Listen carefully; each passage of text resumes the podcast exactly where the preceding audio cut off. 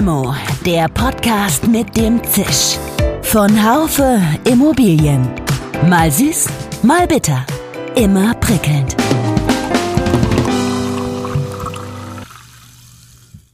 Hallo liebe Limo-Fans. Environment, Social Governance, ESG, um nicht zu sagen ESG.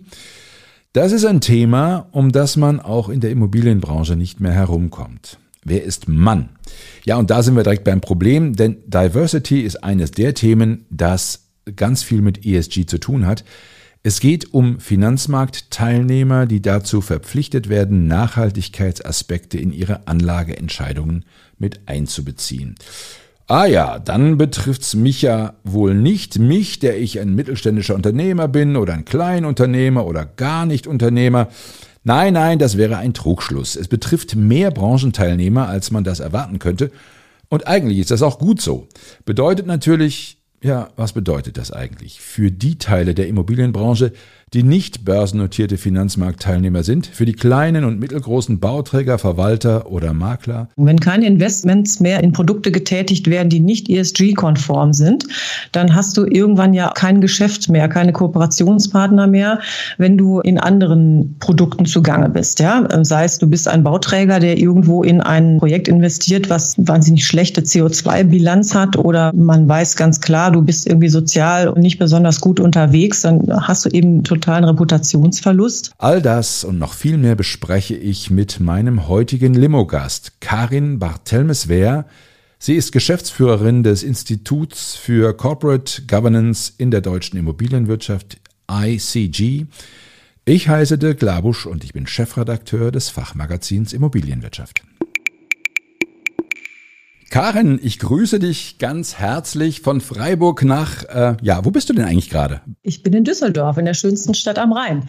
in der schönsten, ja gut, Freiburg liegt nicht ganz am Rhein, insofern äh, kann ich dir da nicht widersprechen, wobei ich alter Kölner bin, da könnte ich jetzt ganz viel oh, zu sagen. Oh, das oh. ist, war ein ganz äh, schlechter Einstieg, ich glaube, wir machen nochmal. Das lassen wir. wir lassen das nochmal.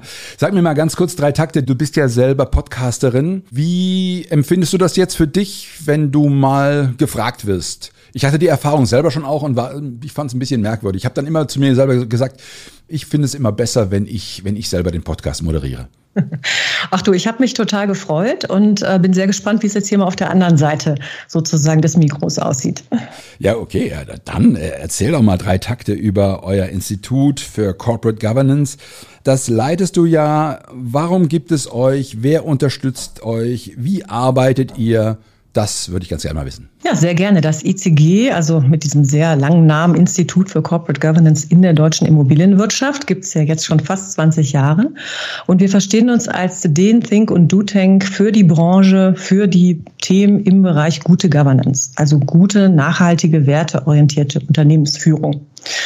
Und wir haben da im Laufe der Jahre einen, einen, ja, einen ganz ordentlichen Toolbox entwickelt, äh, um der Branche eben ja, das Rüstzeug an die Hand zu geben und zukunftsfähig zu bleiben und äh, sind nach wie vor auch fleißig dabei unterstützen. Genau, hattest, hattest du ja gefragt, wer, wer, ist, also, wer ist dabei? Das sind äh, die führenden Köpfe, denke ich, und die führenden Unternehmen der Branche. Wir haben eigentlich so die Leuchttürme, denke ich, bei uns. Wir wollen ja heute äh, über das Thema ESG, ESG sprechen, kann man sagen, dass das ein Thema ist, das eine Kerntätigkeit auch in der Beratung für dich darstellt oder stehen da doch immer noch andere Themen im Vordergrund wie Diversität oder wie Führung? Nein, das ist für mich oder für uns tatsächlich jetzt das große Thema geworden und auch die Brücke, die sich über allem spannt. Denn letztendlich kannst du alles andere, die Themen, die du gerade angesprochen hast und vieles andere, an dem wir arbeiten, genau darunter subsumieren.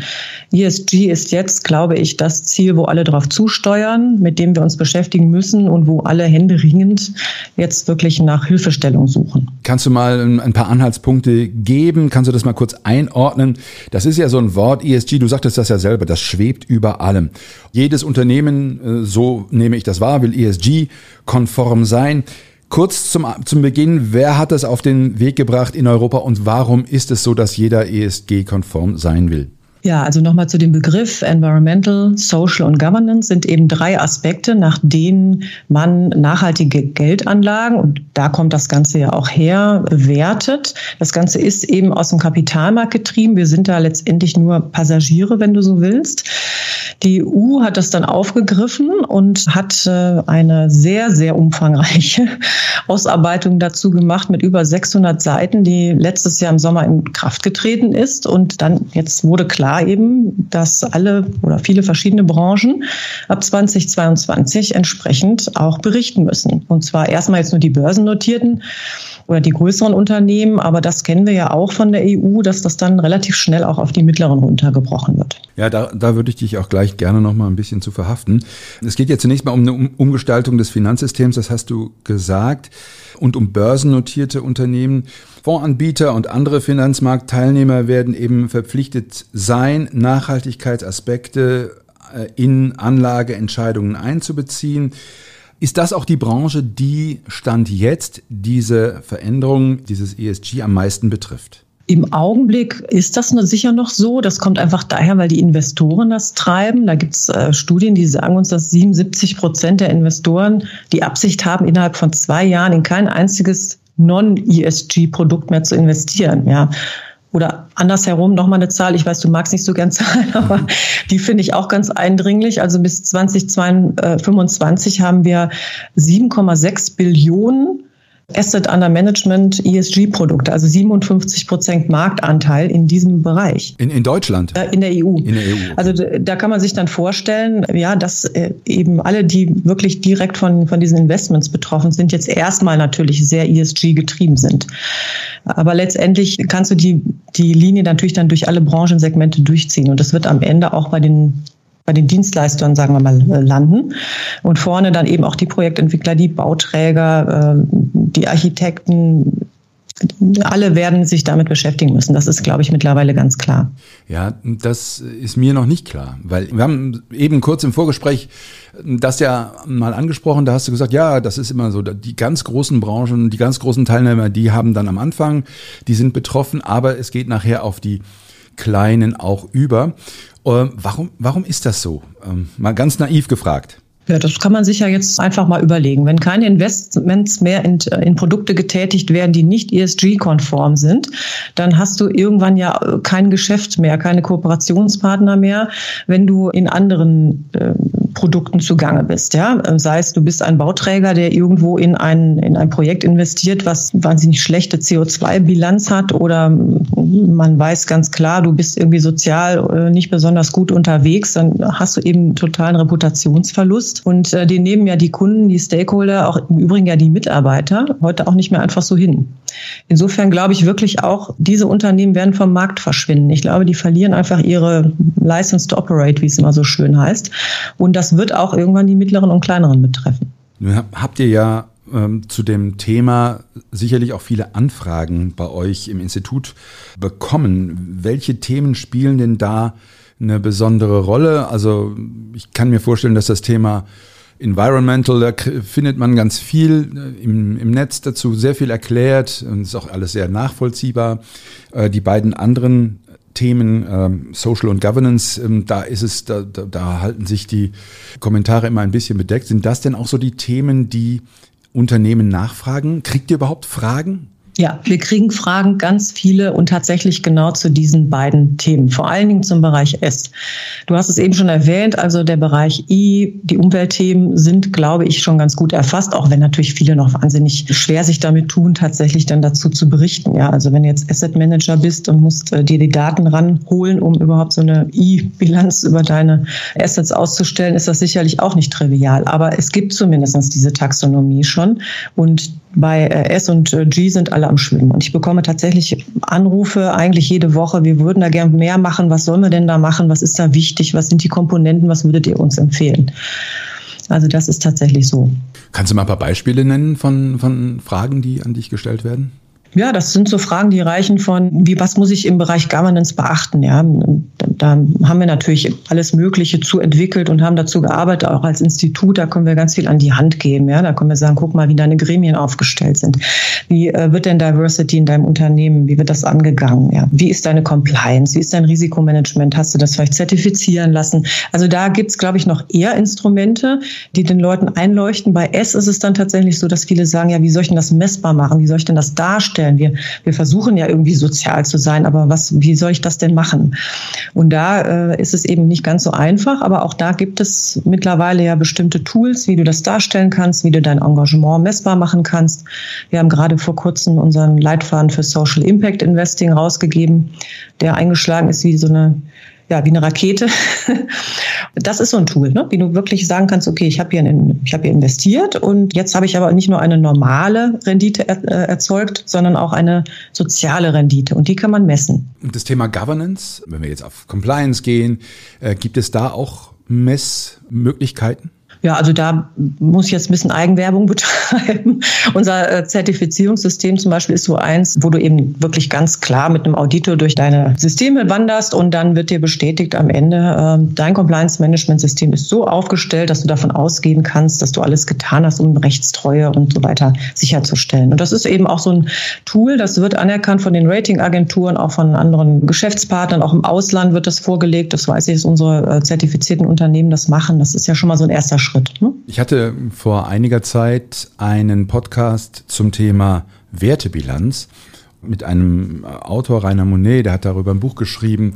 Da ging es darum, dass man immaterielle Werte in die Bilanz reinpackt und er hat dazu ähm, geforscht und ähm, eigentlich, äh, wie ich finde, sehr, ganz tolle Sachen gesagt. Es war nun aber, glaube ich, also wenn ich das so nachvollziehen kann mit den Klickraten, man kann ja mal ganz schön zählen, es war der Podcast, der am schlechtesten gehört worden ist.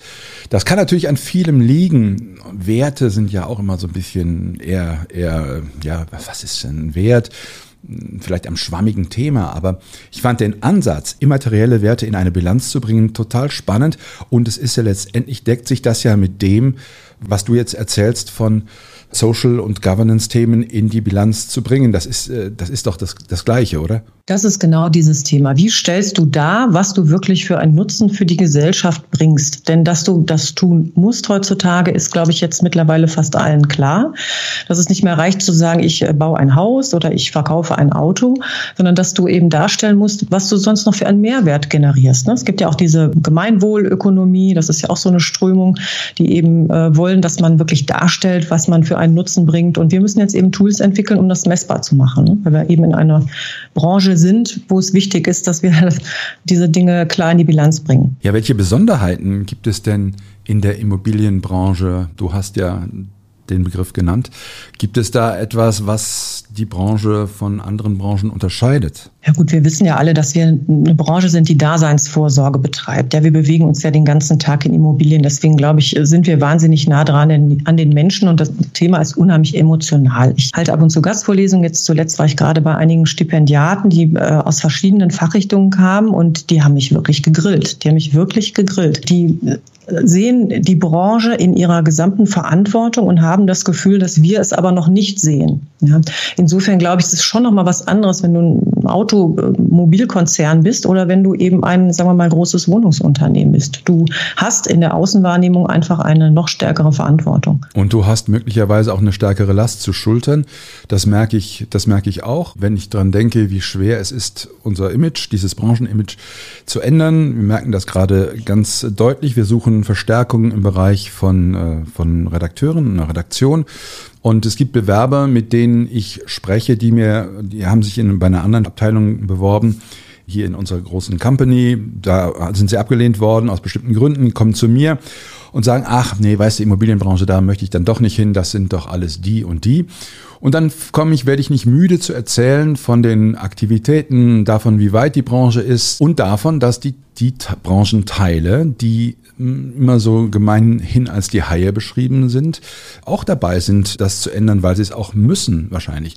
Und das ist genau das, was du, was du eben beschrieben hast, dass du gegrillt worden bist zu, äh, von, von deinen Studenten. Ist das, siehst du es ein bisschen ähnlich?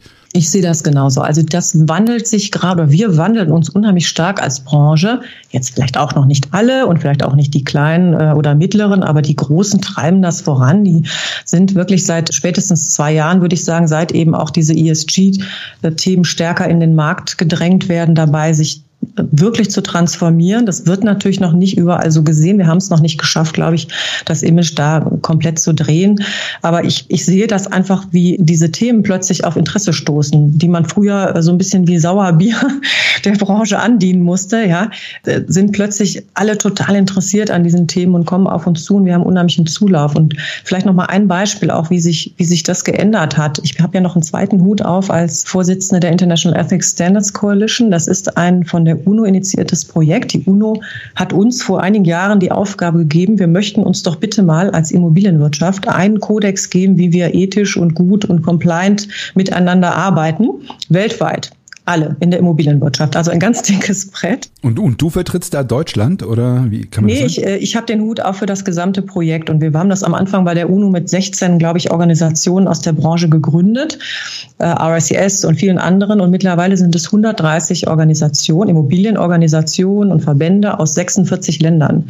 Wenn du jetzt überlegst, äh, das vor 20 Jahren, ich glaube, das wäre ein totaler Rohrkrepierer gewesen. Ja, das glaube ich. da hättest du keine Maus hinterm Ofen hergelockt. Das sind alles so Indizien finde ich, die anzeigen, wie sich die Gesellschaft ändert, wie wir uns aber auch als Branche ändern. Jetzt müssten wir es eigentlich nur noch schaffen, das dann auch den jungen Leuten und dem Stakeholder irgendwie zu vermitteln. Hast du eine Erklärung dafür, warum sich das gerade jetzt so ändert? Das kann doch nicht alles am Klimawandel liegen. Nein, natürlich nicht. Aber wir haben ja schon auch vor Corona gesehen, wie die Welt sich verändert, dass der Klimawandel und die jungen Leute, die das ja auch fordern, die Stakeholder, die uns vor sich hertreiben. Und dann noch diese Pandemie, in der, glaube ich, viele angefangen haben, sich mal zu überlegen, wo stehe ich? Will ich, ja, ist das richtig, was wir tun? Ist mein Geschäftsmodell von heute noch das von morgen?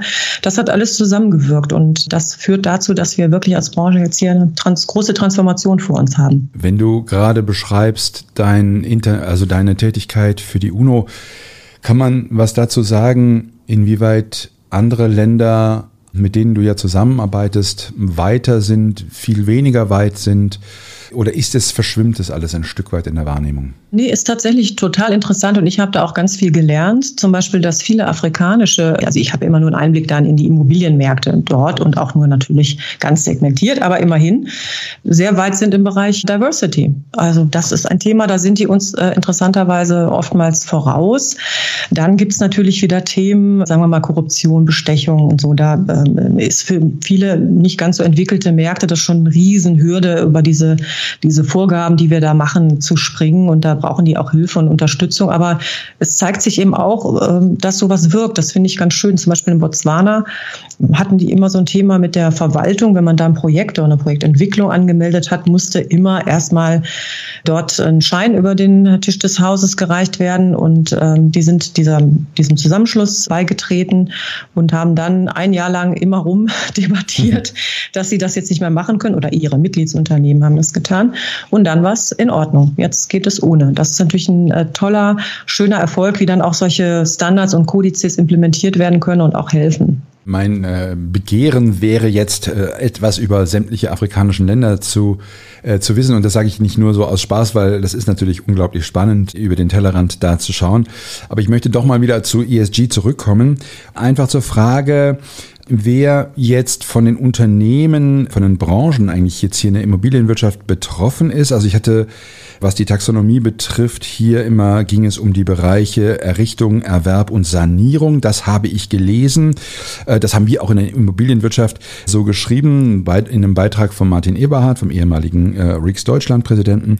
Das heißt aber doch nicht, dass die anderen Bereiche außen vor sind, etwa das Immobilienmanagement, äh, Property Management oder so. Genau, also ich denke, das wird, hatte ich ja eben schon mal gesagt, nach und nach auf, auf alle dann runterkaskadiert werden. Also die, die Fonds, die Asset Manager, die beschäftigen sich heute auch schon ganz viel mit diesen Themen, weil sie es weil es einfach müssen. Und wenn du jetzt so an die an den ganzen Bereich Bau und Errichtung denkst, die haben ja einen ganz starken Anteil daran, wie man Quartiere gestaltet, wie man ja wie man Städte verändert. Ähm, also ich glaube, die haben eine ganz natürliche Nähe, gerade zu diesen Themen S und und G auch. Die, das weiß ich auch, einige davon beschäftigen sich intensiv schon dort auch mit den Themen. Das ist im Augenblick vielleicht noch ja, eher eine Nische, ne, weil e-, eben auch manche der Investoren äh, noch nicht so ticken, aber das, das verändert sich gerade. Und ich denke, wenn man irgendwann mal dann zu den Dienstleistern kommt, sagen wir mal zum Beispiel zu den Maklern, die sind jetzt im Augenblick vielleicht noch ein bisschen außen vor, aber ich glaube, die werden auch ihre eigenen Unternehmen umstellen müssen, weil die Märkte das fordern werden, weil ich glaube, auch die Mitarbeiter werden immer stärker äh, schauen, Äh, wo möchte ich arbeiten? Weißt, wir haben ja eine Generation, die jetzt nachwächst, die genau diese Fragen stellt.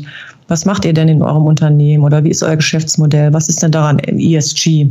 Und sonst vielleicht auch gar nicht, äh, gar nicht kommen in das Unternehmen. Ich glaube, dieses, dieses Thema Sinn und dass man in einem sinnhaften Unternehmen einer sinnvollen Tätigkeit nachgehen will, das ist etwas, das uns allen gegeben ist. Diese, diese Sache, die, die trägt jeder mit sich und würde das am liebsten immer haben im Leben. Aber das hat doch jetzt nichts mit dieser, mit diesem ESG zu tun. Also sage ich jetzt mal so. Doch, natürlich hat es das. Äh, wenn du dir das S anguckst, dann geht es da ja einmal, also das sind ja zwei verschiedene Richtungen immer. Ne? Bei S geht es ja darum, wie, was für ein Geschäftsmodell hast du? Ist, äh, bringt das irgendeinen sozialen Mehrwert idealerweise für die Gesellschaft? Und wenn ja, welchen und wie misst du den? Aber es geht ja auch immer nach innen. Wie bist du als Unternehmen aufgestellt? Ja, du bist ja komplett unglaubwürdig, wenn du einerseits ein wahnsinns tolles soziales Projekt, das noch äh, allen ESG-Kriterien genügt, irgendwo machst, aber innen hast du vielleicht so eine High- und Fire Policy, Policy oder keine Ahnung, bist eben nicht sozialer Arbeitgeber. Also insofern doch natürlich, also da würde ich dir widersprechen. Wollen. Das heißt, das heißt, alle Unternehmen werden sich wandeln, weil letztendlich die großen Finanzunternehmen, die großen Investoren werden nur noch in die kleinste Endstufe der Kaskade zusammenarbeiten wollen mit Unternehmen, die selber in einer Form auch immer, die weiß ich jetzt nicht, wie das dann qualifiziert wird, die dann äh, sozial und, und eben governance-mäßig vorzeigbar sind. Das ist aber die, das ist jetzt eine Frage und die, die, die, die nächste Frage ist ja, wie, wie, wie wird das dann gemessen bei diesen kleinen Unternehmen? Da wird es genauso gemessen äh, werden äh, wie bei den größeren, nur natürlich etwas abgespeckt. Das ist ja auch heute schon so, dass du halt bei vielen, sagen wir mal, Kodizes oder Leitlinien oder Berichten kannst du ja Comply or Explain machen. Dann kannst du ja sagen, ich bin jetzt, ich habe jetzt nur 20 Mitarbeiter mit den und den Abteilungen und das ist jetzt für, bei mir nicht zutreffend. Aber die Aspekte A, B und C sind zutreffend und da haben wir dieses und jenes gemacht in der Vergangenheit. Ähm, also insofern ähm, wird das, glaube ich, auch für die mittleren und kleinen kommen. Und wahrscheinlich werden wir immer einen gewissen Anteil der Branche haben, die mit ESG nichts am Hut haben und vielleicht auch so noch ihr Geschäft hinbekommen. Aber äh, wie du schon sagst, die Investoren und nochmal, ich glaube auch ganz klar die Stakeholder und auch die Mitarbeiter oder die künftigen Mitarbeiter, die man gerne hätte, die werden es auch treiben. Ich glaube, das ist äh, ganz wichtige Arbeit, die ihr da verrichtet. Was macht denn diese Arbeit mit dir persönlich? Weil ich stelle stell mir vor, du hast einen absolut Sinn erfüllten äh, Job, oder? Also ich sag mal so, du, du beschäftigst dich den ganzen Tag mit Themen, wo, mit denen du sagen kannst, hier, das mache ich aus Leidenschaft, weil das bewirkt irgendwas Gutes. Aus Leidenschaft und tiefster Überzeugung, da hast du völlig recht. also ich treibe diese Themen jetzt auch seit fast 20 Jahren. Ich bin ja seit fast Anfang an mit dabei. Ich sage immer, das ICG ist mein drittes Kind. Äh, mittlerweile ist es auch wie meine anderen beiden Kinder jetzt fast erwachsen. Das glaube ich auch, dass wir unseren Anteil dazu beigetragen haben. Gebetsmühlenartig haben wir ja wirklich über viele Jahre immer wieder äh, auch bestimmte Themen hochgezogen. Ähm, ich erwähnte es schon mal anfangs, eingangs war es nicht ganz immer so einfach, aber jetzt langsam wird es zum Selbstläufer Verkäufer. Das macht total viel Spaß. Wir haben ganz viele Mitstreiter, ja auch sehr prominente aus der Branche, die wirklich mit uns an den Themen arbeiten und die Überzeugungstäter sind. Und es gibt halt immer noch einige ja, schwarze Schafe, die uns ab und zu in der Außenwirkung immer nach unten ziehen. Aber ich glaube, so das Gros der Branche äh, hat es verstanden oder ist gerade dabei, es zu verstehen, dass, dass wir uns mit diesen Themen beschäftigen müssen. Und das macht wirklich riesigen Spaß. Hast du eine Idee, wie lange dieser, dieser Umbau dauern wird, dass man sagen kann, Mensch, in fünf Jahren ist die Branche so weit, dass sie die ESG-Kriterien sehr, sehr, sehr stark äh, verinnerlicht hat. Kann man das so sagen? Puh, ja, ich glaube, das wird noch ein bisschen länger dauern. Das liegt einfach daran, dass ja auch die gesetzlichen Vorgaben noch nicht da sind. Also die für S und G werden ja gerade gemacht. Wir haben die auch äh, kommentiert bei der äh, EU, deren Entwürfe zu diesen Themen. Aber wenn die erstmal da sind in, in zwei Jahren oder so, dann, dann werden die Großen anfangen dazu berichten. Und dann werden die Kleinen sich das anschauen. Und dann wird das langsam runterkaskadiert werden. Also ich konnte mir schon vorstellen, dass wir noch zehn Jahre brauchen, bis wirklich alles umgebaut ist. Letzte Frage, Karin, wir geben dir eine Limo aus. Du kannst sie trinken mit wem auch immer du willst, muss nicht aus der Immobilienbranche sein. Mit wem würdest du sie trinken und warum? Ich würde sie gerne trinken, aber das ist leider ein frommer Wunsch, der wohl nie in Erfüllung gehen wird, mit jemandem, der indirekt in der Immobilienwirtschaft ist äh, und der aus meiner Sicht sehr zur Verschönerung und Veränderung von einigen alten Immobilien und Quartieren beiträgt, nämlich den Künstler Banksy. Da ja niemand so richtig weiß, wer er ist, werde ich ihn wahrscheinlich auch nie treffen, aber das würde mich wirklich interessieren. Also Banksy ist ja ein Sprayer, der unbemerkt bisher und äh, ja, auch äh, ohne dass man seiner Identität äh, bisher habhaft werden konnte, überall auf der Welt, vor allen Dingen aber in England, wo er herkommt, Graffitis anbringt, die auf der einen Seite sehr positiv sind, sehr, sehr optimistisch, aber auf der anderen Seite auch durchaus sehr sozialkritisch. Und äh, ja, da hätte ich großen Spaß dran, mich mal mit dem auszutauschen, aber ich fürchte, das wird wahrscheinlich schwierig. Ja, ich wollte gerade den Witz versuchen, dass ich gesagt habe, und wenn ich dieser Sprayer wäre, aber du hättest es gemerkt, ähm, wenn ich spätestens, wenn du mir eine Flasche in die Hand gedrückt hättest und gesagt hättest, mach mal, äh, da wäre nicht viel bei rumgekommen. Ich danke dir sehr, äh, Karin. Das war ein ziemlich optimistisches Gespräch. Es ist ja auch äh, dem, dem Thema geschuldet und ich freue mich immer über alle optimistischen Themen, die man besprechen kann in einer Zeit, wo es ein bisschen oder wo es ziemlich ruckelt. Danke dir sehr. Ich hoffe, dass wir uns bald wieder mal äh, live sehen, vielleicht auf der Expo Real und dann auf eine Limo mit dir. Ich freue mich. Sehr gerne und das machen wir. Danke dir, Dick. Ciao. Tschüss. Ich fange immerhin an zu verstehen, inwieweit dieses Thema wichtig ist für die gesamte Branche, die großen und die kleinen Unternehmen. Das Zauberwort hier heißt Kaskadierung. Außerdem kenne ich jetzt den Namen eines Künstlers, den ich so noch nicht auf der Pfanne hatte, Erstaunlich, was man so alles lernen kann, wenn man die Limo moderiert. Ich hoffe, es geht Ihnen und euch ähnlich, wenn ihr sie hört. Bis zum nächsten Mal. Ihr, euer Dirk Labusch mit Nico Usbeck, Severin Goutier, Michaela Burgdorf, Katharina Müller, um hier mal ein paar Namen zu nennen von Kolleginnen und Kollegen, ohne die das alles so überhaupt nicht klappen würde. Nach 80 Folgen, ich glaube, das so viel haben wir ungefähr, kann man das ja mal sagen. Sorry, dass ich so spät bin. Schönen Restsommer und bleiben Sie uns gewogen. Schön, dass Sie dabei waren. Bis zur nächsten Folge von Limo, dem Podcast mit dem Zisch von Haufe Immobilien. Um keine Folge zu verpassen, abonnieren Sie doch einfach den Podcast in Ihrer Podcast-App.